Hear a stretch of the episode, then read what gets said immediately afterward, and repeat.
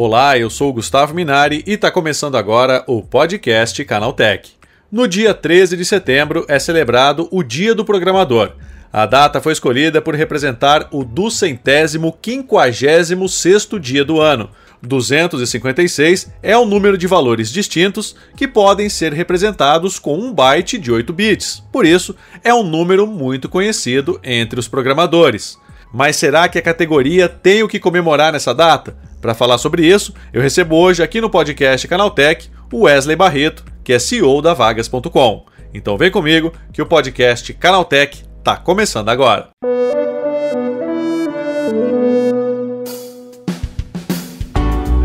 Olá, seja bem-vindo e bem-vinda ao podcast Canaltech, o programa que atualiza você sobre tudo que está rolando no incrível mundo da tecnologia. Não se esqueça de seguir a gente no seu aplicativo preferido para receber sempre os episódios novos em primeiríssima mão. E é claro, aproveita para deixar uma avaliação para a gente por lá. Diz aí o que você está achando do podcast Canaltech. Combinado? Então vamos ao tema de hoje.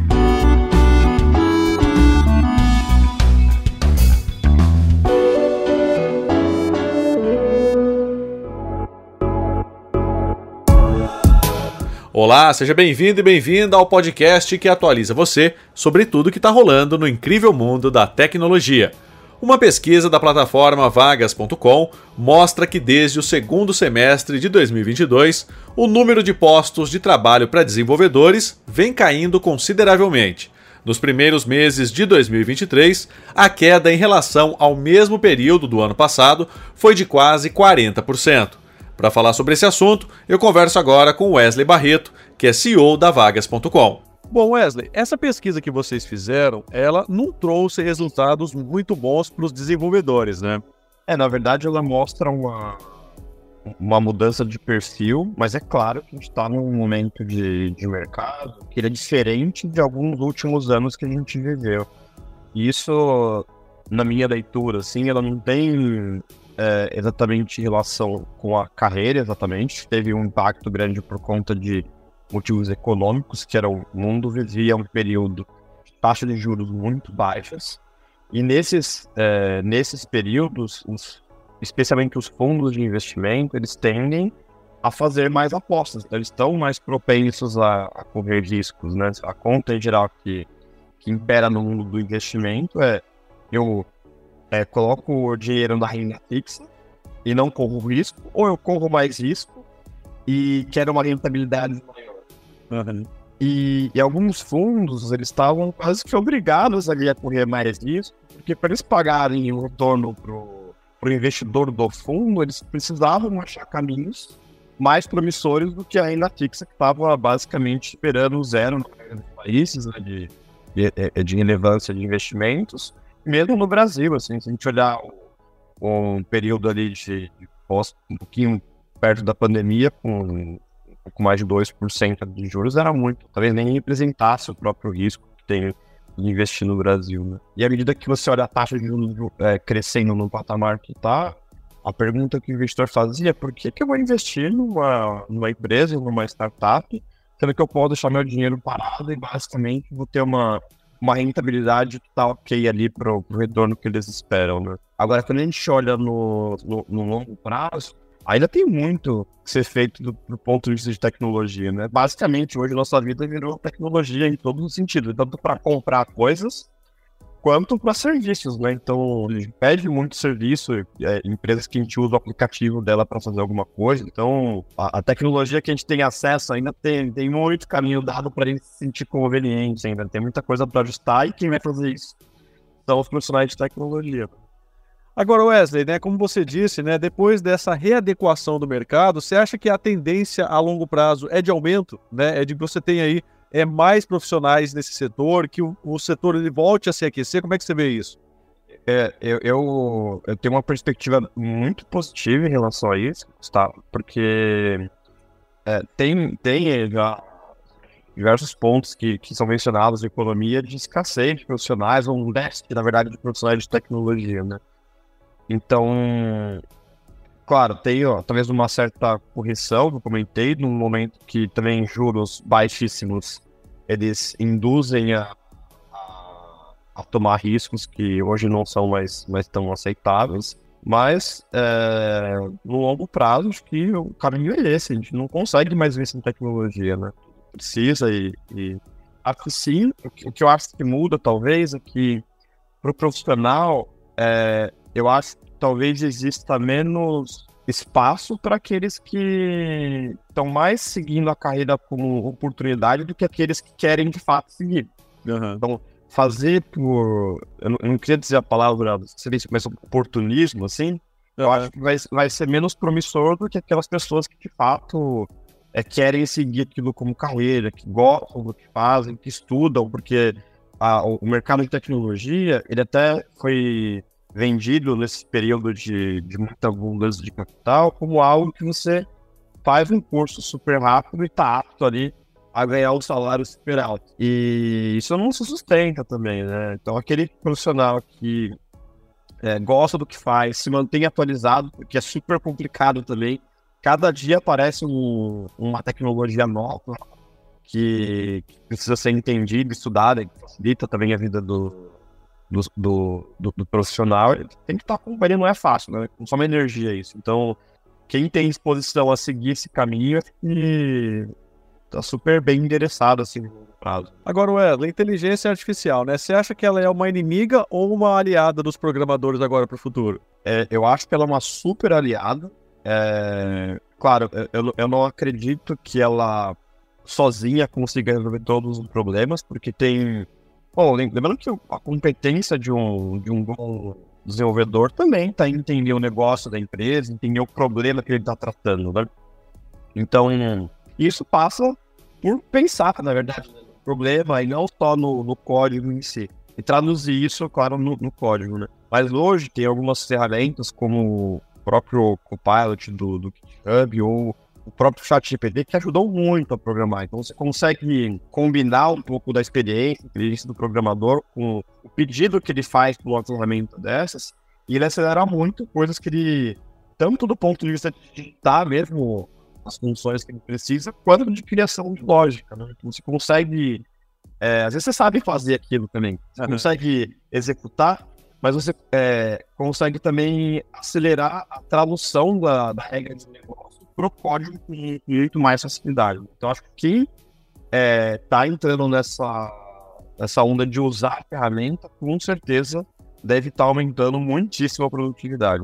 Wesley, você acha que nesse momento de readequação e de queda do mercado, esse profissional de programação ele precisa se reinventar? Eu acho que, que sim, mas não acho que é algo super novo assim também, né? Acho que faz parte de você construir uma, um conjunto de competências ali que está tá previsto em qualquer carreira, na verdade. E na minha reunião de leitura, assim, passa um pouco por é, não só você se aprofundar na tecnologia, que é obviamente a, a, o centro ali do profissional de desenvolvimento, mas também olhar, a gente olhar para aquela para aquele desenho de, de framework de, de carreira, de desenvolvimento em T, onde você tem a barra vertical, que é a profundidade da, da, da especialidade, e a horizontal na, na, sua parte generalista, eu acho que tem um grande espaço ainda para pessoal de tecnologia também olhar para essa barra mais horizontal, que ali está ligado a outras competências que podem ser utilizadas em vários sentidos também, que é comunicação, conhecimentos gerais, conhecimento de negócio. Então, um profissional que consegue pensar no cliente exatamente da visão do negócio ali, o que eu faço para o cliente, como é que eu faço ele não ele ter mais facilidade, acho que ele vai e traduzir isso, obviamente, em, em código ali para o usuário, ele ah, tem um diferencial brutal, assim, né? Então, esse reinventar, para mim, talvez seja um pouco do olhar para essa questão do. Como é que eu me desenvolvo em outras áreas e abro um pouco meu leque de conhecimento, que não só a tecnologia, para algo que envolva um pouco mais do negócio. Sem contar os inteligências, né?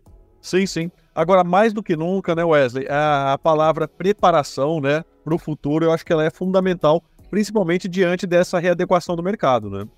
É, acho que essa questão de preparação, a gente está tá lidando com profissão e, e o que está acontecendo agora, de maneira geral, assim, é, é olhar para a preparação de carreira, aquele formato que, a gente sempre olhou de Eu, eu estudo, eu trabalho e me aposento. Tem até uma, um, um, livro bem bacana que é o A Vida de 100 Anos, da Linda Gretton, que é uma professora da London Business School, que ela explora muito essa questão de que esse formato de estudar, trabalhar e se aposentar, ele está ficando um pouco mais ultrapassado, tanto pela velocidade das coisas, quanto por uma vida mais longa. Então, a gente precisa tentar combinar um pouco mais dessas, dessas fases, em vez de olhar para uma vida de três estágios, olhar para uma vida de múltiplos estágios que eu combino, inclusive tudo, que é o que todo mundo tem dito um pouco mais sobre o, o, a, o aprendizado contínuo, em que eu não posso mais parar de aprender, né?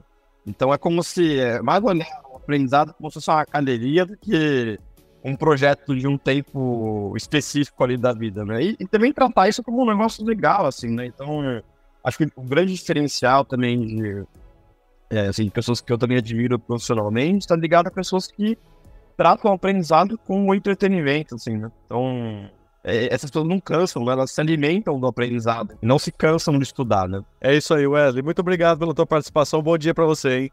Imagina, obrigado. Tá aí, esse foi Wesley Barreto, CEO da Vagas.com, falando sobre o mercado de trabalho para desenvolvedores no Brasil e no mundo. Agora se liga no que rolou de mais importante nesse universo da tecnologia no quadro Aconteceu Também.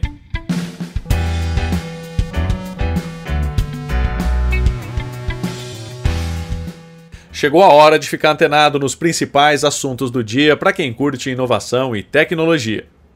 A Administração Federal de Aviação, entidade reguladora de voos nos Estados Unidos, finalizou a investigação do teste de voo do foguete Starship. A agência descobriu vários motivos que levaram o foguete a explodir e determinou mais de 60 ações corretivas que a SpaceX deve aplicar para evitar um desfecho semelhante. Segundo o comunicado da FAA, a empresa de Elon Musk deve implementar todas as ações corretivas que tenham impactos na segurança pública. A agência ressalta também que o encerramento da investigação não significa uma retomada imediata dos lançamentos da SpaceX em Boca Chica, lá no Texas. A nova versão prévia do Skype foi liberada pela Microsoft com uma nova ferramenta para reescrever mensagens usando o Bing AI. A novidade emprega inteligência artificial para mudar o tom ou ajustar os textos durante uma conversa no aplicativo. A introdução da IA do Bing no Skype oferece algumas funções inéditas no app, como reescrita, enquanto digita uma nova mensagem, o usuário recebe opções para ajustar o texto e obter um resultado mais formal, profissional ou conciso, e a substituição dinâmica, onde é possível selecionar um tom de voz e acompanhar a transformação do texto a partir de uma janela pop-up. A Microsoft liberou nos canais Dev Canary do programa Windows Insider uma atualização do Paint que traz uma ferramenta de remoção de fundo de imagens. O recurso permite realizar a ação com apenas um clique em um novo botão no painel de recursos do aplicativo, também é possível ajustar o recorte e definir a área com o uso de uma ferramenta de seleção. A novidade chega à versão de testes do Paint e deve ser lançada em seguida para todos os usuários do Windows 11, ainda sem data prevista. A Nintendo demonstrou o Nintendo Switch 2 a portas fechadas durante a Gamescom, levando a uma série de rumores. Entre os mais interessantes estão suporte a Ray Tracing, DLSS 3.1 e impressionantes 12 GB de memória RAM, três vezes mais que o modelo atual, superando inclusive os 10 GB do Xbox Series S. Isso colocaria a companhia japonesa, mais uma vez, na competição pelo mesmo nicho de mercado dos consoles de mesa da Sony e da Microsoft. A rede social Threads ganhou um novo recurso de pesquisa para encontrar posts usando texto. Os usuários agora podem utilizar palavras-chave, frases e hashtags para fazer uma busca e encontrar as publicações recentes de seu interesse. A novidade, no entanto, foi liberada apenas para alguns países que têm o inglês ou o espanhol como seus idiomas principais. O Brasil, portanto, ficou de fora desse lançamento inicial. O chefe do Instagram disse que o novo modo de pesquisa foi disponibilizado inicialmente na Argentina, México, Índia e Estados Unidos, entre outras regiões.